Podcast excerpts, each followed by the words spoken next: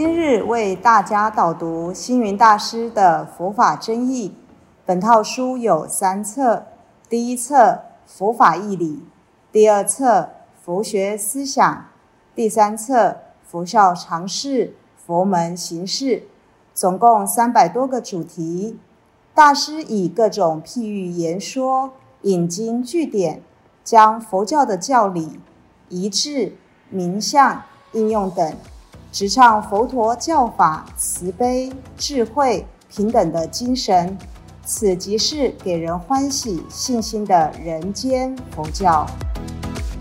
各位佛光人，各位护法居士，大家吉祥。今天的主题是和尚。当初佛教教主释迦牟尼佛建立僧团，出家的比丘称为和尚，比丘尼称为尼和尚，尼就是女的意思。和尚是以和为上，这是很好的一句话。和尚是建立六合僧团，调和人我关系。要在六合僧团中确实奉行六合敬，才能成为一个高尚的人。能做到者，才能真正成为僧团的和尚、和尚尼。实际上，在佛教里，“和尚”两个字是不容易称呼的。寺院里只有住持，也就是能做到主席、最高领导者。才能称为和尚。和尚就是清教师、校长的意思，所以一间道场只能有一个和尚，就像一个学校只有一个校长，其他人都称为老师或是教师，并不是每一个出家人都可以称为和尚。和尚称住持，表示住持三宝。要能住持常住的各项运作，住持佛法生三宝的延续。和尚也称方丈，和尚居住的地方就称藏室。在《维摩诘经》里，维摩居士的房间只有一丈之大小，但里面能容纳千百人之多。那是表达大小无碍，多少相容。所以和尚称为方丈，表示多少都能容忍，大小都一样平等。和尚退休了，叫做退居和尚。如果有晚辈接任住持者，可以称为退居老和尚。当然，你不称和尚，称他师父也没关系。以他的专长，称他法师。律师、论师、禅师都可以。从师父到和尚，要能够成为第一把手的领导者，才能被尊称为和尚。除了和尚的名称以外，在印度的佛教，男众称比丘，女众称比丘尼，但社会上不分比丘、比丘尼，统称师父。因为这个通称，所以师父无大无小无老无少。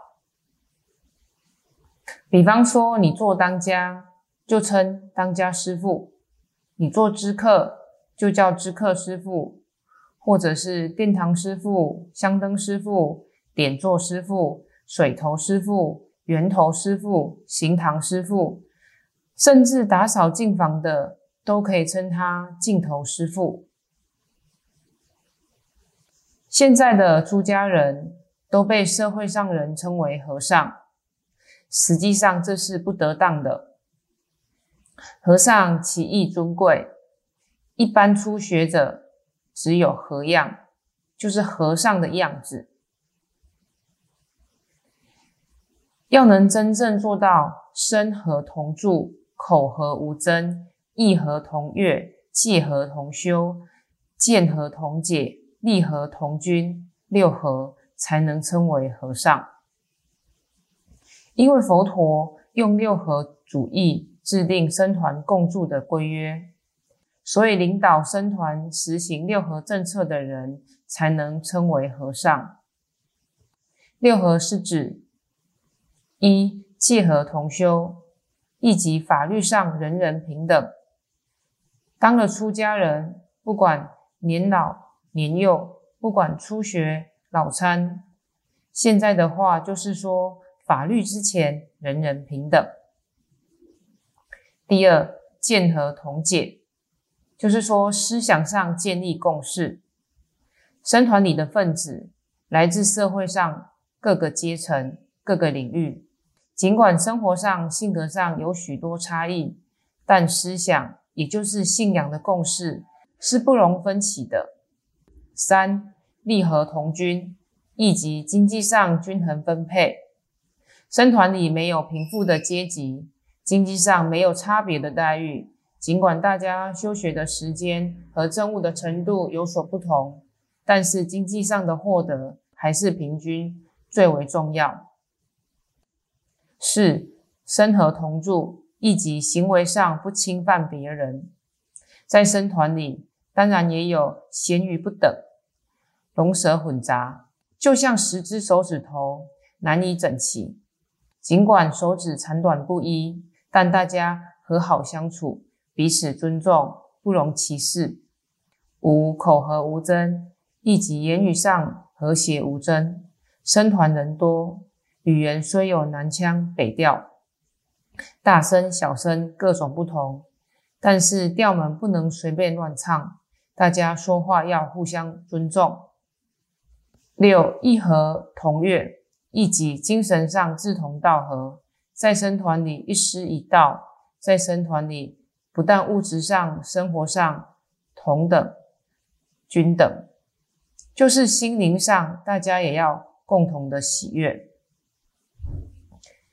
在这里分享一则星云长话：大和尚、小和尚。某一年，明哲长老特地带他的信徒来山参访星云大师，师父很欢喜的设宴招待他们。在参会的时候，就发生了这一则趣谈。明哲长老就问师父说：“你知道我叫什么名字吗？”师父说：“你叫明哲长老啊。”他摇摇头说：“我生下来的时候叫什么呢？”师父回答说：“那我就不知道了。”明哲长老就说：“我告诉你，我出生没多久，我的小名就叫做大和尚。”星云大师听到，马上说：“哎呀，我也有一个小名，因我小时候生的肥胖。”人家就叫我小和尚。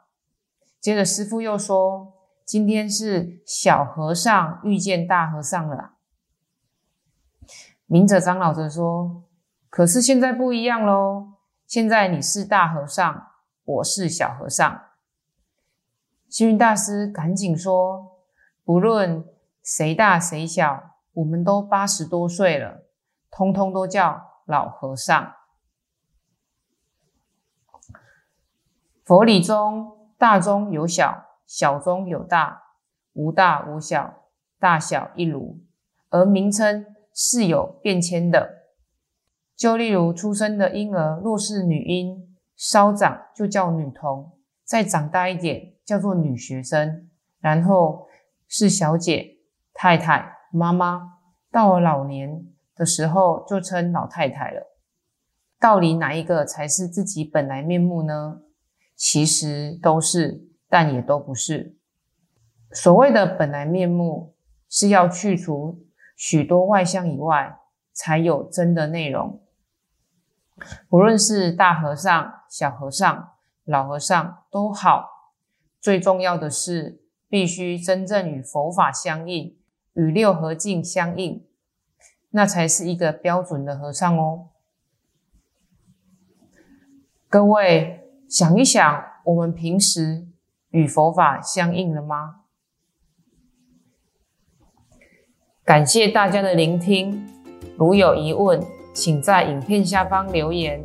祝大家六十吉祥，深入经藏，智慧如海。